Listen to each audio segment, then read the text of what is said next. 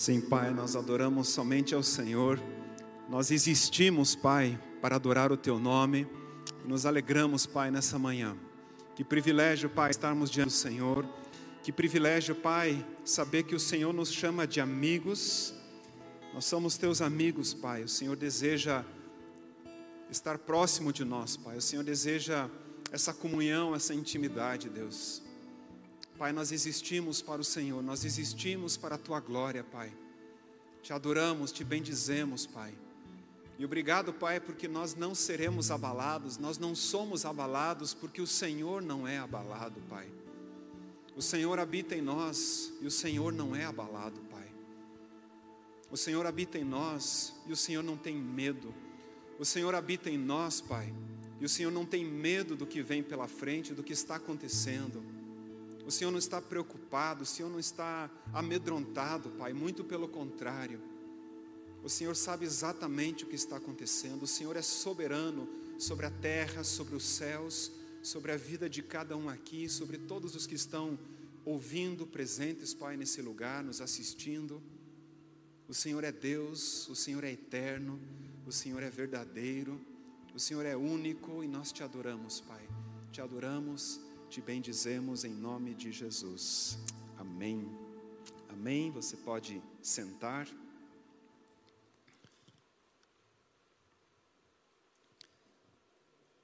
Que privilégio estarmos reunidos, adorando o Senhor, bendizendo o nome dEle. Obrigado, nossa voz, obrigado, Carlos, Juliane e obrigado, Victor. O Victor está hoje, o último domingo, conosco. Victor é da Alemanha, os pais dele moram na Alemanha e está alguns meses conosco. Quantos meses no Brasil, Victor? Quantos meses no Brasil? Um ano, praticamente um ano no Brasil, esteve trabalhando aqui e retorna essa semana para a Alemanha, onde ele vai é, estudar. Eu quero orar por você ainda, Victor. Você pode chegar aqui mais perto? Quero orar pela sua vida. E obrigado por nos servir. Baterista, nós estamos sempre precisando e sempre caçando se tem mais bateristas que podem estar nos abençoando no Ministério Uma Só Voz. E o Victor veio e nos abençoou e nos serviu nesse tempo. Estenda a sua mão, por gentileza, nós queremos abençoar a vida dele. Obrigado, Pai, pela vida do Victor. Obrigado, Pai, pela disposição dele em nos servir aqui, em abençoar as nossas vidas por meio da bateria, por meio da música. Obrigado por esse tempo, Pai, que ele pôde passar aqui no Brasil. E nós oramos, Pai, para que o Senhor também abençoe o retorno dele, Pai, essa nova fase, esse novo momento da vida dele, Pai, nos estudos que ele possa ser abençoado, guardado, protegido pelo Senhor e que o teu propósito se cumpra na vida dele, na Alemanha ou aonde ele estiver, Pai. Obrigado, Pai, que o Senhor o recompense, que o Senhor o abençoe dia após dia, em nome de Jesus. Amém. Obrigado, Victor. Deus te abençoe.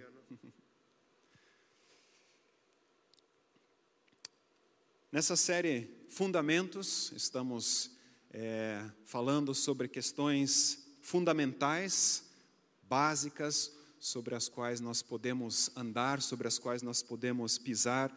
Foi falado sobre identidade, Carlos falou sobre identidade, Fernando falou sobre comunidade, Friedbert falou sobre maturidade no domingo passado, e eu quero falar sobre responsabilidade. Hoje nós vamos ter que assumir a nossa responsabilidade, o nosso papel diante daquilo que Deus fez. E eu quero começar contando um, um, exemplo de algo que Deus ministrou no meu coração, de como Ele falou com, comigo num momento muito importante. Eu estava servindo aqui de tempo integral na igreja local e em 2017, final de 2016, ou no, início de 2017, eu estava entendendo que viria uma nova fase, um novo momento é, na minha vida. Não sabia o que, exatamente como que viria pela frente, e eu estava nesse processo é, tentando discernir né, a vontade do Senhor. Quando nós é, experimentamos algumas mudanças né, nas nossas vidas, seja mudança de país, mudança de fase, mudança de trabalho, geralmente vem um, um, um momento, é, às vezes é, intenso, às vezes delicado, e nós, é, eu estava nesse tempo junto com a com a Yulia, nós estávamos orando por isso. E eu fui ao Paraguai visitar o Rodney. Foi em 2017. Eu ia para uma reunião no Paraguai e nesse período eu estava orando. E durante a viagem, indo ao Paraguai, eu estava lendo os Salmos eh, 32 e o versículo 8 falou muito comigo. O texto diz assim: Eu o instruirei e lhe ensinarei o caminho que você deve seguir, e sob as minhas vistas lhe darei conselho. E essa palavra é, mexeu comigo na ida para o Paraguai. Naquele ano, em 2017, no dia 1 de julho, completariam-se 12 anos desde que nós chegamos a Curitiba, a IEMAV. E eu sentia no meu coração que um ciclo estava terminando é, 12 anos sendo completados naquele ano, no dia 1 de julho, eu sentia que algo estava acontecendo, mas não conseguia é, discernir exatamente. Estando na casa do Rodney, é, no Paraguai, naquele dia eu tive algumas conversas agendadas. Como nós estudamos no Paraguai, eu estudei lá, é, eu tinha uma conversa com um amigo meu e com dois professores com quem eu tinha marcado aquele dia. E eu saí para almoçar com esse colega meu e começamos a conversar sobre o momento em que eu estava vivendo, e eu perguntei para eles, como é que vocês fazem, como é que é o trabalho de vocês, como é que é o ministério de vocês, é, tinha uma certa semelhança com o que eu faço hoje, e eu tive uma conversa muito legal, eles deram é, algumas, algumas dicas, algumas é, instruções, compartilharam o que estava acontecendo. Dali eu saí para casa de um professor meu, que foi o diretor de, do seminário enquanto eu estudei lá. E um homem muito sábio, um homem muito é, querido, um homem que busca muito a Deus, ele começou a fazer uma série de perguntas né, a respeito dessa, desse momento em que eu estava vivendo. E começou a anotar, como se fosse uma consulta. E ele fazia perguntas, mas e isso? E a família? E a questão financeira? Ele foi citando uma série de coisas, foi anotando né, e foi mostrando é, para mim muitas coisas que eu não estava nem pensando naquele momento. Dali eu saí para casa de um outro professor meu, é, na verdade um dos professores que eu mais gostei, nós temos uma amizade com ele, é, também conversando com ele a respeito do trabalho que eu tinha em mente, do que estava acontecendo, e ele foi me dando várias, né, vários conselhos também. Naquele dia eu fui para casa, e quando eu fui para casa, quando eu cheguei é, de novo lá na casa do, do Rodney, onde eu estava hospedado, eu lembrei desse texto. Eu o instruirei, lhe ensinarei o caminho que você deve seguir e lhe darei conselho. E foi como se naquele momento Deus dissesse para mim, Luciano, foi exatamente isso que eu fiz hoje com você. Na sua conversa com o seu, né? E eu comecei a lembrar esse, essa primeira conversa houve instrução da parte do Senhor. Na segunda conversa com o meu professor diretor, o Senhor estava me ensinando o caminho que eu deveria seguir. E no final do dia, com esse meu professor, é, ele foi, né, ele me aconselhou, ele me deu vários conselhos. E aquilo mexeu muito comigo. Eu falei, nossa, eu nunca experimentei um texto bíblico, um versículo, de uma forma tão prática. Deus usando pessoas naquele dia para falar o meu coração. E eu estava o dia inteiro sem internet, quando cheguei na casa do Rodney, com Wi-Fi na casa, começaram a entrar as mensagens. E várias mensagens foram entrando, e uma delas foi do meu irmão, meu irmão mais velho, estava me convidando para uma festa da colheita, que seria na Bahia, lá na cidade de Luiz Eduardo Magalhães, de onde nós viemos. Né? Em 2005 nós viemos da Bahia para cá, é, e agora ele estava me convidando para uma festa da colheita que teria lá na cidade. Eu perguntei para ele: olha, depende da data, é, eu poderei ir. E aí ele me respondeu: vai ser no dia 1 de julho. E aí o meu coração começou a bater mais forte, né? porque dia 1 de julho era exatamente 12 anos daquele ciclo que eu sentia que estava se cumprindo, se completando.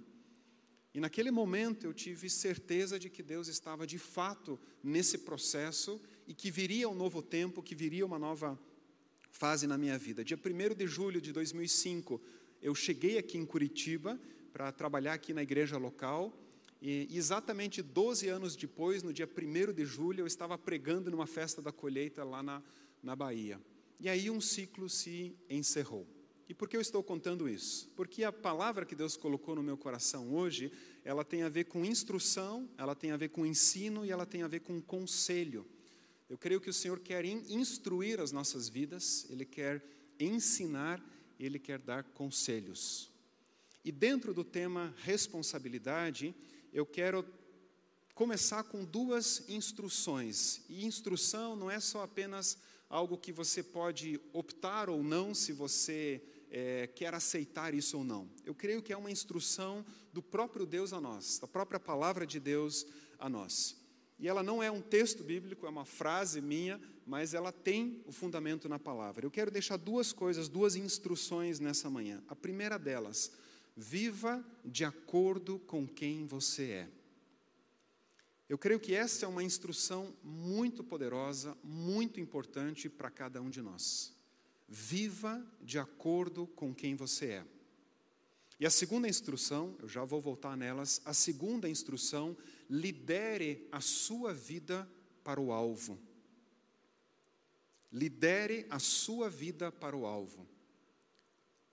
Primeiro, viva de acordo com quem você é. E em segundo, lidere a sua vida para o alvo. Viver de acordo com quem você é. Carlos falou a respeito de identidade é, na primeira ministração, identidade tem tudo a ver com quem nós somos. E quando eu falo que você deve viver de acordo com quem você é, eu me refiro a quem você é em Cristo, quem você é em Deus.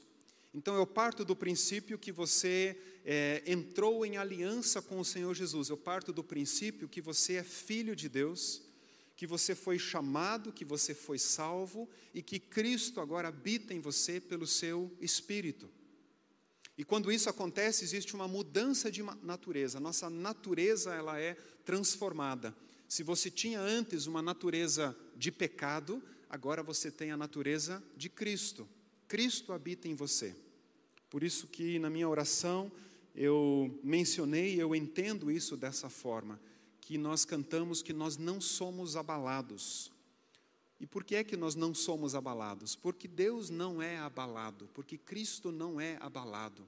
E se Ele habita em mim, eu não serei abalado.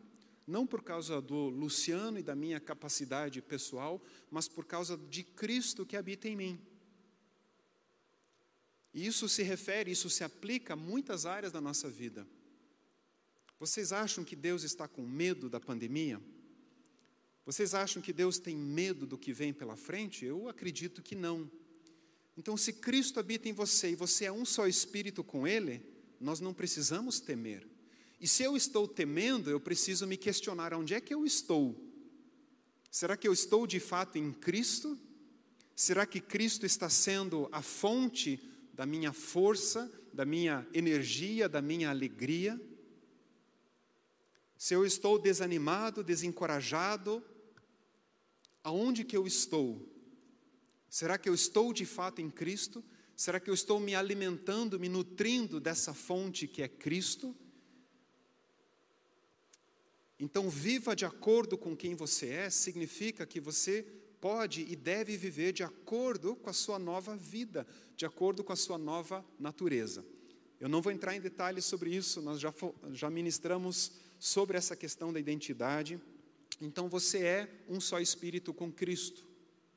Mas você também, na sua identidade, você tem um nome e um sobrenome. Você tem um nome e esse nome ele representa alguma coisa. Luciano significa aquele que veio da luz, aquele que provém da luz, ou luz para o mundo.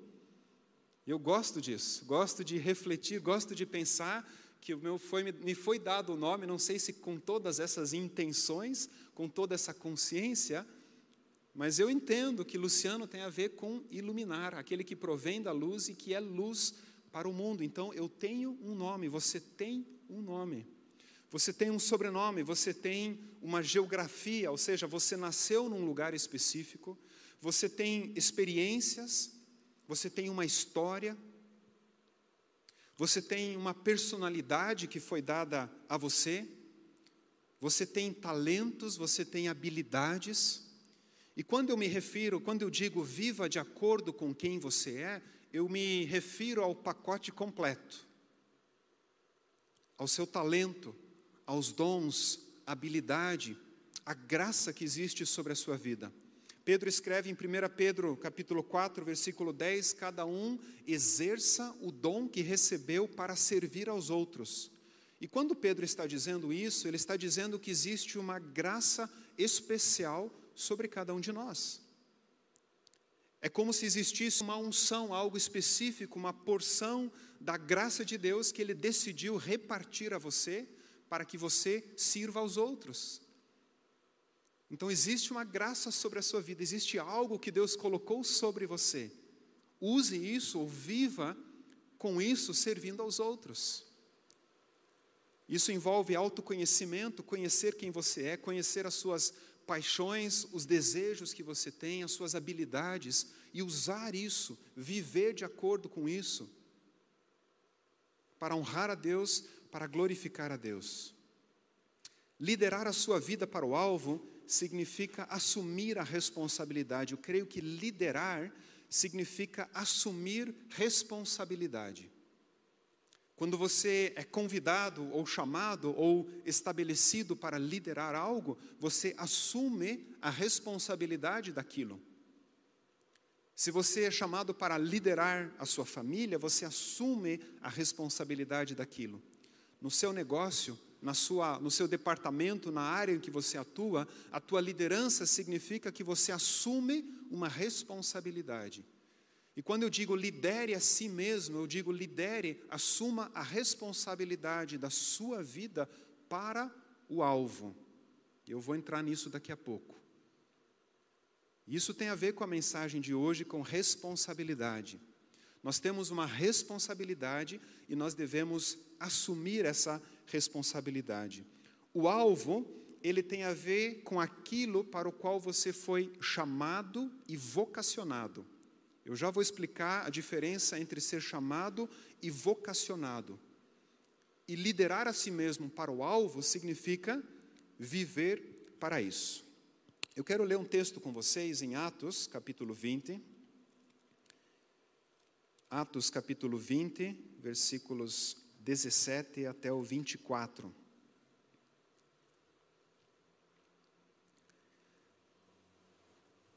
Paulo esteve por alguns meses, alguns anos, na cidade de Éfeso, pregando o evangelho, estabelecendo a igreja naquele lugar, muita perseguição também, muitos desafios, e Paulo sai de Éfeso e ele vai para outros lugares, mas chega um momento ele passa de novo próximo de Éfeso. Paulo está na cidade de Mileto, que fica a uns 80 quilômetros ao sul de, de Éfeso, hoje na, na Turquia. E Paulo está em Mileto, e o texto diz assim: De Mileto, Paulo enviou uma mensagem a Éfeso, pedindo aos presbíteros da igreja, aos líderes da igreja, que se encontrassem com ele. Então, os presbíteros eles vêm de Éfeso, vão até Mileto, e olha o que Paulo testemunha, olha como Paulo compartilha com eles é, essa palavra.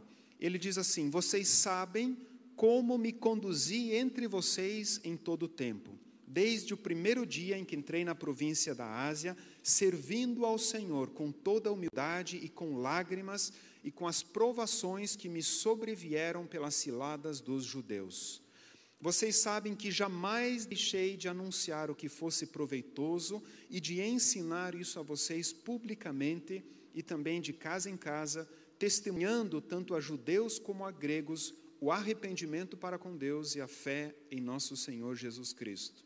E agora, impelido pelo Espírito, vou para Jerusalém, não sabendo o que ali vai me acontecer, exceto que o Espírito Santo, de cidade em cidade, me assegura que prisões e sofrimentos estão à minha espera. Porém, em nada considero a minha vida preciosa para mim mesmo, desde que eu complete a minha carreira e o ministério que recebi do Senhor Jesus para testemunhar o evangelho da graça de Deus. Paulo liderando a sua vida para o alvo, liderando a sua vida para aquilo que ele foi chamado. E ele testemunha diante da liderança como foi a sua conduta, como foi o seu testemunho, como ele viveu intensamente e focadamente entre eles. E ele diz: Agora estou indo para Jerusalém. Eu não sei exatamente o que vai acontecer, eu só sei que de cidade em cidade o Espírito Santo me alerta de que vai ter problemas, de que vai ter perseguição. Paulo está focado no alvo, focado no objetivo da vida dele, no propósito para o qual ele foi chamado. E mesmo sabendo que virá perseguição, gente, se fôssemos nós, se fosse eu, tivesse, soubesse que de cidade em cidade eu vou, vai ter perseguição e há risco de vida, ou há risco de morte, vamos dizer assim, Será que manteríamos o foco, o alvo, o objetivo? Não sei se a Yuli permitiria que eu viajasse de cidade em cidade sabendo que vai ter problema, vai ter perseguição. Mas Paulo tem uma convicção muito grande e ele de fato é, segue adiante. Efésios capítulo 4.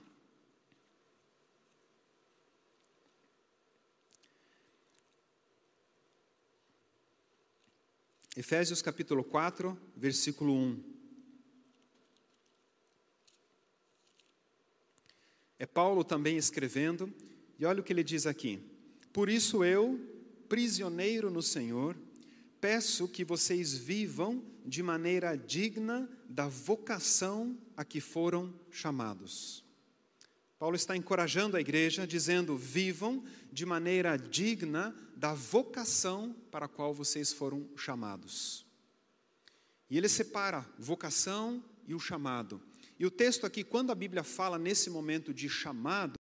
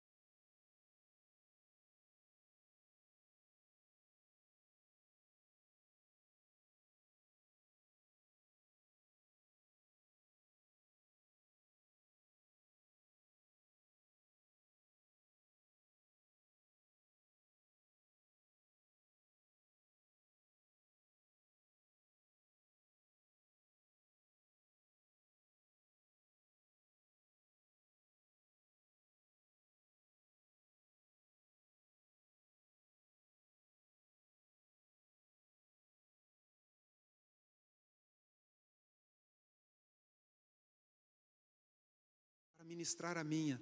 Deus usa você para encher o meu coração, para manifestar de forma prática, de forma palpável, esse amor, esse cuidado, esse sustento, a provisão de Deus. Deus usa pessoas para manifestar quem Ele é, a natureza dele, o caráter dele, a vontade dele. Então, nosso foco, nosso olhar está em Deus, mas Ele usa pessoas para trazer isso a nós. Então a vocação tem a ver também com o seu privilégio. E por último, ela tem a ver também com o seu destino. Você foi vocacionado para um alvo, para um destino. Para se tornar semelhante a Cristo num processo, ou seja, você já é um só espírito com Ele, mas você está nesse processo se tornando como Cristo, você está sendo é, transformado, capacitado, empoderado para viver de fato como Cristo. E o seu alvo é a glória de Deus. O seu alvo é cumprir a missão para a qual você existe, para a qual você está aqui e para que você glorifique a Deus. Em Filipenses 3, do versículo 13 ao 14, olha o que Paulo diz: Uma coisa eu faço, esquecendo-me das coisas que ficam para trás e avançando para as que estão diante de mim, prossigo para o alvo para o prêmio da soberana vocação de Deus em Cristo Jesus. Paulo ele vivia de maneira digna da vocação dele e ele liderava a sua vida para o alvo, para aquilo que ele foi chamado. E quando Paulo diz livrem-se ou esquecendo-me das coisas que ficam para trás, Paulo quer dizer com isso, meus queridos, livrem-se das distrações. Livrem-se das distrações, livrem-se daquilo que já passou, daquilo que já aconteceu. Muitas vezes nós estamos presos ao nosso passado, a coisas que aconteceram, e nós não desfrutamos nem do presente e não temos nem perspectiva para o futuro, porque estamos presos ao nosso passado. E Paulo está dizendo: esquecendo-me das coisas que ficam para trás. Esses tempos eu tive um sonho bem, bem curto, bem simples, mas foi muito interessante. Eu tenho bastante sonhos e geralmente Deus né, fala comigo por meio de sonhos. E nesse sonho eu perguntei para um outro pastor eu perguntei para ele: Você assiste a temporada regular da NBA? NBA é o basquete norte-americano. Eu falei: Você assiste a temporada regular? E ele falou: Não, eu só assisto os playoffs. E esse foi o sonho. Eu falei: Cara, que legal. E quando eu acordei, para mim foi muito claro a questão de não é, desperdiçar tempo, não desperdiçar meu tempo com distrações, com coisas que talvez são importantes, mas não são essenciais. E foi muito claro para mim, Luciano, vá direto ao ponto, vá direto ao assunto. Né? Não perca tempo, foque naquilo que você deve focar. Concentra a tua vida, é, a tua energia naquilo que de fato é importante. E eu creio que Paulo está dizendo isso, esquecendo-me das coisas que ficam para trás, prossigo para o alvo. Foque no presente e no futuro. Nós temos o dia de hoje, as oportunidades de hoje e nós temos o futuro. Foque nisso. Isso não significa ignorar o passado, mas significa ter os olhos para frente, os olhos para o futuro. Dentro de tudo isso, dentro dessas duas, desses dois assuntos, né? Viva de acordo com quem você é e lidere a sua vida para o alvo, eu quero compartilhar também três experiências é, interessantes onde Deus falou comigo por meio de algumas imagens, por meio de algumas frases. É, eu vou pedir a Sara que projete é, uma primeira frase para mim, uma primeira experiência que mexeu muito comigo, achei muito interessante. Uma frase é, que tem a ver com, é, com com uma realidade espiritual, com uma verdade espiritual muito grande. Tem na projeção aí? Já vai aparecer aqui. 1927, aproximadamente, é, um poeta, se não me engano, Fernando Pessoa, um poeta português, ele, ele escreveu essa frase, um slogan da Coca-Cola, com a intenção de introduzir a Coca-Cola em Portugal. E a frase que ele descreveu como slogan da Coca-Cola era: primeiro estranha-se, depois entranha-se. O ditador português, se não me engano, Antônio Salazar, ele associou essa frase com o uso de cocaína e proibiu a entrada da Coca-Cola em Portugal. esse slogan nunca foi utilizado. Logo após a ditadura, depois de muitos anos, algumas décadas depois, se não me engano, 79, não lembro agora exatamente, a Coca-Cola entrou pela primeira vez em Portugal. Mas eu, essa frase, pode deixar aquela tela mesmo? Essa frase, ela, para mim, ela tem uma verdade espiritual muito grande. Quando o texto diz, quando a frase diz, primeiro estranha-se, é, é assim o nosso relacionamento com Cristo no início. Quando nós entramos em aliança, muitas coisas nós não entendemos, muitas coisas ainda são é, estranhas para nós, muitas coisas ainda não fazem muito sentido, e no começo é assim, e nós estranhamos, na verdade, muitas coisas nessa nova realidade espiritual. Mas na medida em que nós buscamos a Deus, na medida em que nós caminhamos com Ele, na medida em que nós aprofundamos o relacionamento com Ele, aquilo começa a fazer parte de nós. Nós entranhamos a vida de Cristo, essa realidade espiritual. E cada vez mais vai fazendo sentido o que significa andar com Cristo, andar no Espírito. Não é do dia para a noite que nós lembramos né, o tempo todo quem nós somos em Cristo. Volte e meia nós é, esquecemos dessa realidade espiritual de que eu sou um só espírito com Ele. Isso é o processo. Então, essa, essa frase, para mim, tem muito, me, me lembra sempre a buscar ser profundo na minha relação com Ele. E eu creio que essa, esse é um conselho, essa é uma chave. Seja profundo. E nós vivemos um tempo de muita superficialidade, ou seja, nós temos acesso a tanta informação, a tanto conhecimento, e a tendência é sermos superficiais e não aprofundarmos. Então, de tudo nós sabemos um pouco, nós temos tantas informações e nós sabemos um pouco de tudo. Mas quantas coisas nós de fato aprofundamos? E aí nós trazemos isso para a nossa relação com Cristo, para a nossa relação com Deus, e será que ela não tem sido superficial? E você pode avaliar isso. O teu, o teu tempo, a tua concentração, o teu foco, ele tem sido bastante, você tem gasto bastante tempo, você realmente busca a Deus de todo o teu coração. Isso tem a ver com profundidade. Eu suspeito dizer que a maioria de nós vive superficialmente uma relação com Deus. Crê em Deus, acredita, não duvida, ou né, até tem algumas práticas, mas nós não aprofundamos.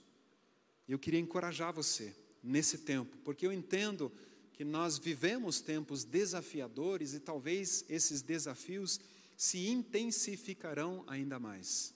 Então seja profundo.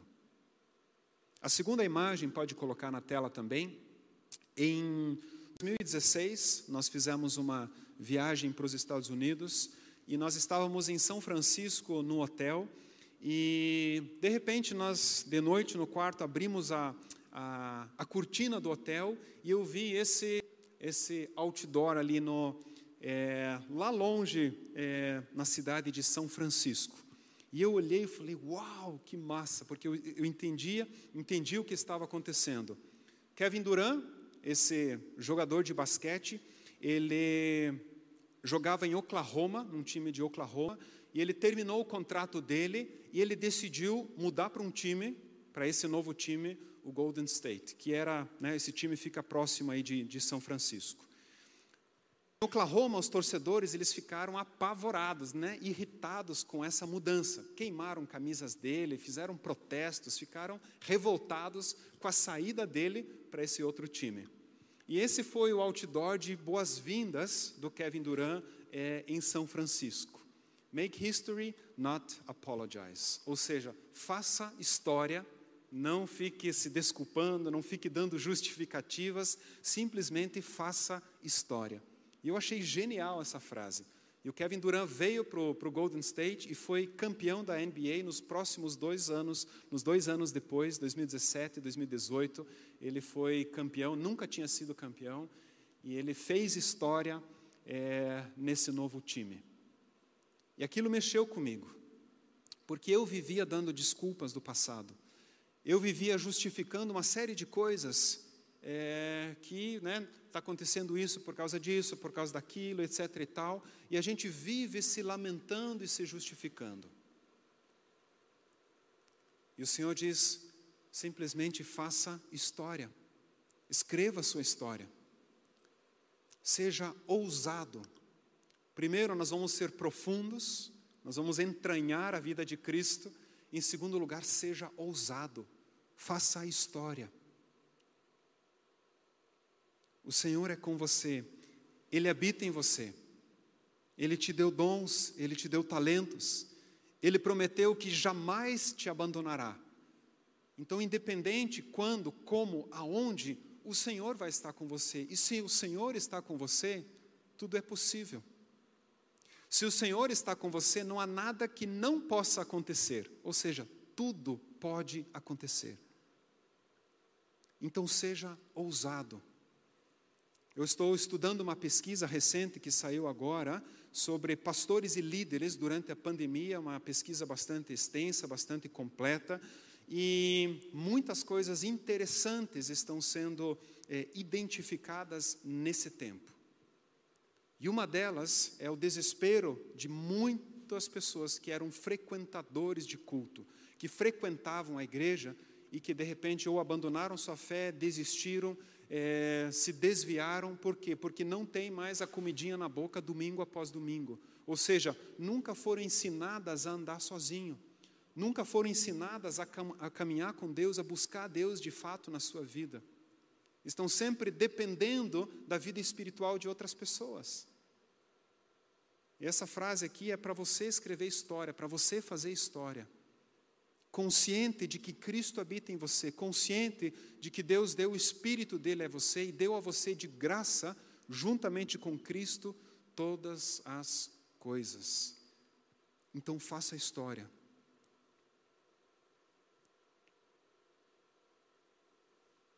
Planeje, seja ousado, pense, ore, Deus, o que, que eu posso fazer, como que eu posso servir, como que eu posso viver intensamente. E uma outra experiência, pode colocar outra, a outra tela, não sei, não sei se era final de 2018 ou 2019, nós estávamos num culto aqui, o Corn estava pregando, e na ministração a pergunta era mais ou menos assim: é, Espírito Santo, o que você quer que eu faça? Não lembro exatamente a pergunta, mas eu estava orando, falei, Espírito Santo, o que você quer que eu faça? E a frase que veio ao meu coração é, just do it. E eu parei e falei, Deus, como assim, just do it? Né? Não é um isso não é um versículo bíblico, né? isso, é um, isso é um slogan, né? não é da, não está necessariamente na Bíblia, mas a frase veio muito forte, just do it. Eu perguntei, como assim, Deus? E Deus começou a falar comigo dizendo: Luciano, tudo aquilo que eu já te mostrei, tudo aquilo que eu já te ensinei, tudo aquilo que você já sabe, tudo aquilo que você já conhece, tudo aquilo que eu já dei a você, simplesmente faça. Simplesmente comece a andar, comece a praticar, comece a viver, comece a andar de acordo com aquilo que você já tem, as promessas, as palavras. Nós temos uma coleção de palavras que nos foram dadas, de sonhos, chamados, experiências. Eu tenho nas minhas notas uma série de sonhos anotados, onde Deus falou comigo, onde Deus deu instruções. Quando nós lemos a palavra de Deus, tem tanta instrução, tem tanta coisa que Deus já disse para nós fazermos, e nós não fazemos. E às vezes é muito simples. Para mim, essa, essa frase, ela significa, Luciano, seja simples. Então, nós vamos ser profundos, nós vamos ser ousados, mas nós vamos ser simples. Servir de forma simples, de acordo com o que você tem, de acordo com aquilo que você sabe, de acordo com aquilo que você já experimentou. Seja simples, simplesmente sirva, simplesmente abençoe, simplesmente caminhe com pessoas. Viva de acordo com quem você é. Lidere a sua vida para o alvo. Eu quero terminar com uma frase que resume talvez essa essa essa manhã e é uma, é uma um encorajamento. Planeje uma vida intensa e focada, honrando a vocação para a qual você foi chamado e lidere a sua vida para alcançar o alvo e glorificar a Deus. Planeje uma vida intensa e focada. Na Fermata, nós usamos o slogan Um lugar de descanso, e nós falamos muito sobre o descanso. E muitos pastores que vêm para a Fermata, né, com esse título, Um lugar de descanso, eles vêm achando que vai ser natureza, piscina, restaurante, né? aquela dinâmica que também acontece nas fermatas, mas nós falamos de um descanso espiritual, nós falamos de um descanso em Deus. E esse descanso em Deus, ele é um descanso ativo, ele é um descanso intenso, ele é um descanso determinado, ou seja, nós descansamos em Deus quando Deus disse para Moisés: Moisés, a minha presença irá com você e você terá descanso. Moisés estava diante de um desafio muito grande, trabalho árduo, trabalho pesado. E Deus disse para ele: A minha presença irá com você e você terá descanso. Então eu creio que nós podemos viver intensamente e ao mesmo tempo experimentar descanso.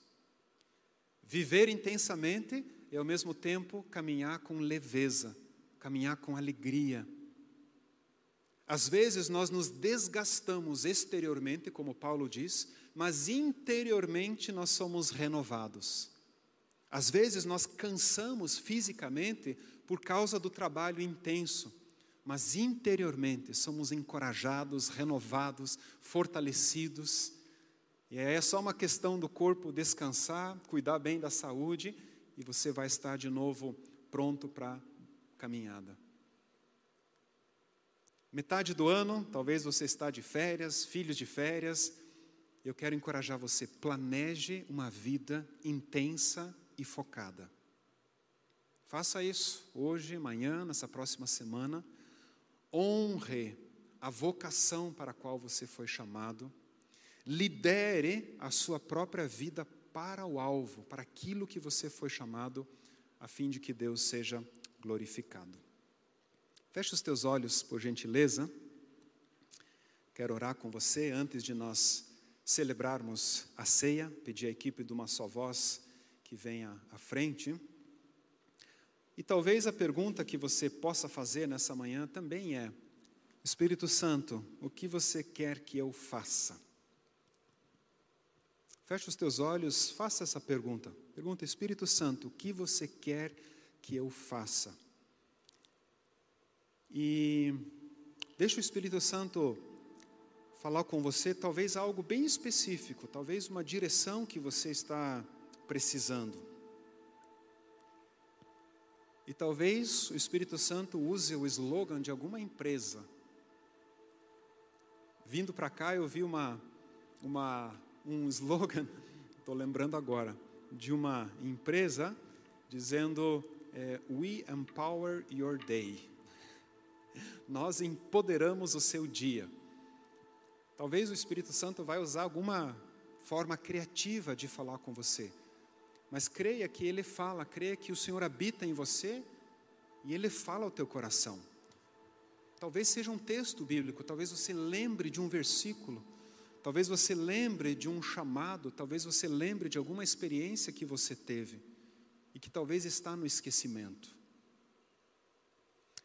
Pai querido, obrigado porque o Senhor está presente aqui, o Senhor habita em nós, o Senhor fala conosco, Pai, de formas tão criativas, de formas tão profundas, de formas tão intensas. Obrigado, Pai, porque a tua palavra ela é viva e eficaz. Obrigado, Pai, porque o Senhor nos chamou e o Senhor nos vocacionou Obrigado, Pai, porque o Senhor nos estabeleceu para um alvo. Obrigado, Pai, porque o Senhor tem dado dons, talentos, habilidades. Obrigado, Pai, porque todos aqui têm uma história, têm um nome, um sobrenome. E não é por acaso, Pai, que esse nome, esse sobrenome foi dado a cada um aqui. O lugar onde nós nascemos, Pai, a família onde nós nascemos, não é por acaso. O Senhor, Pai, o Senhor não age por acaso. Não há coincidências, Pai. A tua palavra diz que antes da fundação do mundo, o Senhor nos escolheu em Cristo e o Senhor nos estabeleceu para sermos santos e irrepreensíveis na tua presença, Pai. E se alguém, Pai, duvida, se alguém questiona, Pai, a família que nasceu, o lugar que nasceu, a infância, as experiências que teve, Pai. Se alguém lamenta o seu passado, Deus, eu oro, Pai, para que o Senhor restaure isso nesse momento pelo teu Espírito, Pai. Obrigado, Jesus, porque eu entendo que o Senhor comprou o nosso passado e o Senhor deu uma solução, o Senhor resolveu o nosso passado. Tanto o nosso passado, presente e futuro foram lavados com teu sangue, foram comprados com teu sangue. Não há mais condenação sobre as nossas vidas, nós somos livres livres para crescer, livres para amadurecer, livres para prosperar livres para avançar, livres para sermos profundos, ousados e simples. Oh Espírito Santo, ministra poderosamente os corações, as mentes aqui. Traga instrução, Pai. Traga ensino, traga conselho aos corações aqui, Deus. Nós te adoramos, Pai, e nos alegramos na tua obra nos alegramos em quem o Senhor é e nos alegramos nos planos que o Senhor tem para o futuro.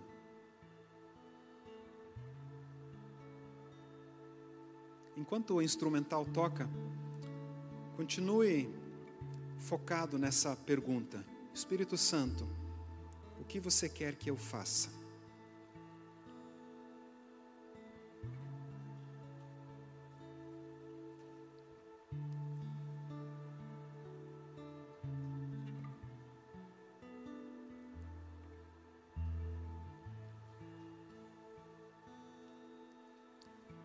Jesus, ele é o nosso pastor.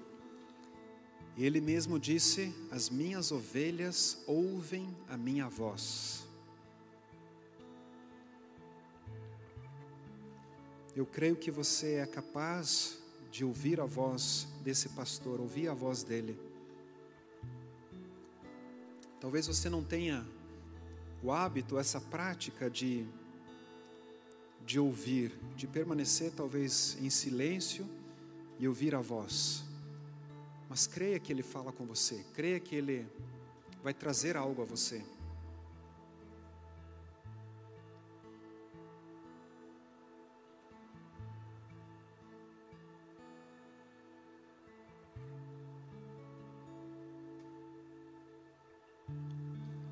Obrigado, Pai. Obrigado, Espírito Santo.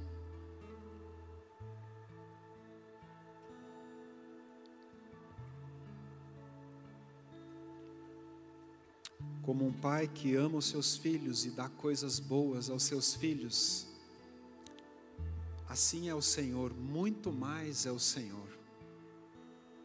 O Senhor dá coisas extraordinárias, o Senhor dá coisas maravilhosas aos teus filhos. Obrigado, Pai.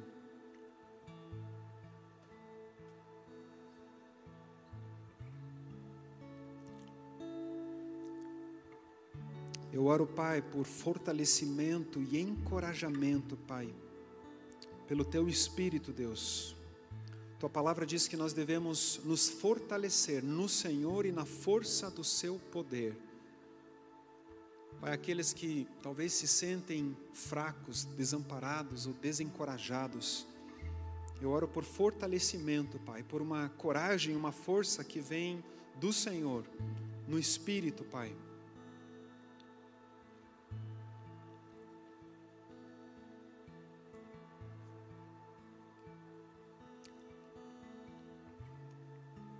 Obrigado, Pai, pelo privilégio da comunhão com o Senhor por meio da ceia. Obrigado, Pai, por essa aliança que nós podemos celebrar contigo nessa manhã. A ceia do Senhor, ela representa a aliança que nós temos com Cristo. São símbolos que expressam uma realidade espiritual. O sangue de Cristo derramado, o corpo de Cristo que foi quebrado. Isso significa, isso representa o que Cristo fez. Ele levou sobre ele o pecado, a iniquidade, a dor. Ele pagou o preço por isso. Então nós celebramos a aliança, nós celebramos o que Cristo fez por cada um de nós. E nós entramos em aliança com Ele. Então, se você crê no Senhor Jesus, se Ele é o teu Senhor, se você crê de fato que Deus ressuscitou a Jesus dentre os mortos, você é salvo e chamado e convidado para celebrar esse momento juntos. E eu gostaria que nós celebrássemos a ceia com a palavra vocação em mente. Lembram das três palavras? A vocação tem a ver com o nosso estado, tem a ver com o nosso privilégio e tem a ver com o nosso destino. E a ceia, ela celebra isso, ela celebra o seu estado em Cristo, quem você é, ela celebra o seu privilégio, a herança espiritual que você tem, e ela celebra o seu destino. O Senhor Jesus disse que não tomaria de novo dessa ceia até que encontrasse os seus filhos, até que pudesse celebrar isso com seus filhos eternamente. Então, com a palavra vocação em mente, nós queremos celebrar a ceia nesse momento. Eu vou pedir a gentileza que você se coloque em pé. Vejam o que a palavra de Deus nos diz em 1 Coríntios 11 Paulo escreve o seguinte: Porque eu recebi do Senhor o que também lhes entreguei, que o Senhor Jesus, na noite em que foi traído, pegou um pão e, tendo dado graças, o partiu e disse: Isto é o meu corpo que é dado por vocês. Façam isso em memória de mim. Do mesmo modo, depois da ceia, pegou também o cálice, dizendo: Este cálice é a nova aliança no meu sangue. Façam isso todas as vezes que o beberem em memória de mim. Porque todas as vezes que comerem este pão e beberem o cálice, vocês anunciam a morte do Senhor até que ele venha. Eu vou orar, nós vamos abençoar esse momento. Depois disso, você vai poder vir à frente, você vai pegar um pedaço de pão, vai pegar um cálice, volta para o seu lugar e aguarda para nós celebrarmos juntos. Você que está em casa nos assistindo, se você quiser participar, tem os elementos prontos na sua casa. Também aguarde um pouquinho para nós celebrarmos juntos. Pai querido, obrigado por essa celebração, obrigado por essa aliança, Pai. Obrigado porque nós somos vocacionados pelo Senhor. Nós te adoramos, Pai. Obrigado porque o Senhor derramou o teu sangue, o Senhor entregou o teu corpo, Pai para que nós fôssemos redimidos, resgatados. Obrigado pelo perdão, obrigado, Pai, porque não há condenação. Obrigado, Pai, pela herança, pelas promessas, por tudo aquilo que está representado nessa aliança. Obrigado pelo destino eterno no Senhor Jesus. E nós abençoamos, Pai, esses elementos, o suco, o pão, como símbolos, como sinal, Pai, como expressão de uma realidade espiritual para celebrarmos nesse momento. E eu creio, Pai, que ao celebrarmos isso, o teu poder se manifesta, Pai. Teu poder se manifesta de acordo com a tua obra, de acordo com aquilo que o Senhor estabeleceu, Pai. Obrigado por esse tempo de comunhão, em nome de Jesus. Amém? Pode vir à frente, pega um pedaço de pão, pega um cálice e você depois retorna ao seu lugar e aguarda para celebrarmos juntos. Queremos o teu nome engrandecer e agradecer-te por tua obra em nossas vidas. Confiamos em teu infinito amor. Pois só tu és o Deus eterno sobre toda a terra e céu. Queremos o teu nome engrandecer e agradecer-te por tua obra em nossas vidas. Confiamos em teu infinito, pois só tu és o Deus eterno sobre toda a terra e céu.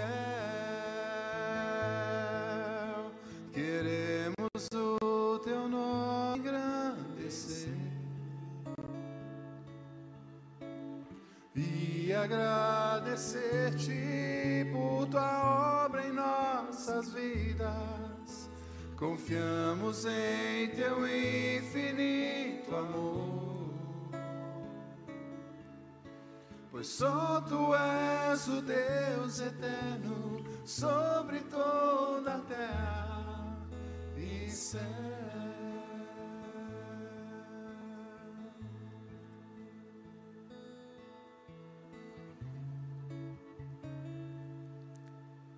Creia que ao desfrutar desses elementos, algo espiritual está acontecendo, algo poderoso, não somente nesse momento, mas na sua vida, no seu presente, no seu futuro. Jesus pegou um pedaço de pão e disse: Isto é o meu corpo que será dado em favor de vocês. Comam, faço isso em memória de mim. Depois ele pegou o cálice e disse: Este cálice representa a nova aliança no meu sangue.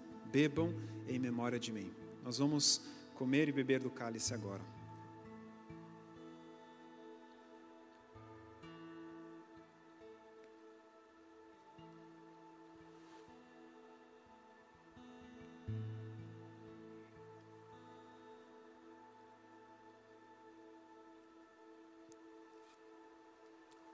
Obrigado, Senhor Jesus.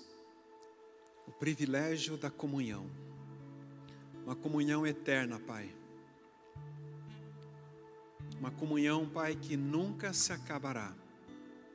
Pai, é, é difícil imaginar isso, mas nós nos alegramos, Pai, porque seremos transformados de glória em glória cada vez maior. Conheceremos cada vez mais o Senhor Jesus, conheceremos cada vez mais, Pai, quem o Senhor é. Obrigado, Pai. Obrigado, Pai, sobre a vida de cada um, cada homem, mulher, cada família aqui representada. Abençoa, Pai, guarde. Eu oro, Pai, para que o Senhor fale com cada um aqui, por meio da tua palavra, sonhos, desejos no coração, vontade de fazer coisas para o Senhor, Pai. Dê ideias criativas. Transforma, Pai, corações. E que o Teu nome seja glorificado. E que possamos viver de forma intensa, focada, de acordo com a vocação que o Senhor nos deu, liderando a nossa vida para o alvo, para que no final o Teu nome seja glorificado. Em nome de Jesus. Amém. Que o Senhor abençoe a sua vida, o seu dia, o seu domingo. Abençoa a pessoa que está do seu lado com joia, com uma palavra de bênção. Que privilégio nós estarmos juntos aqui. Amém.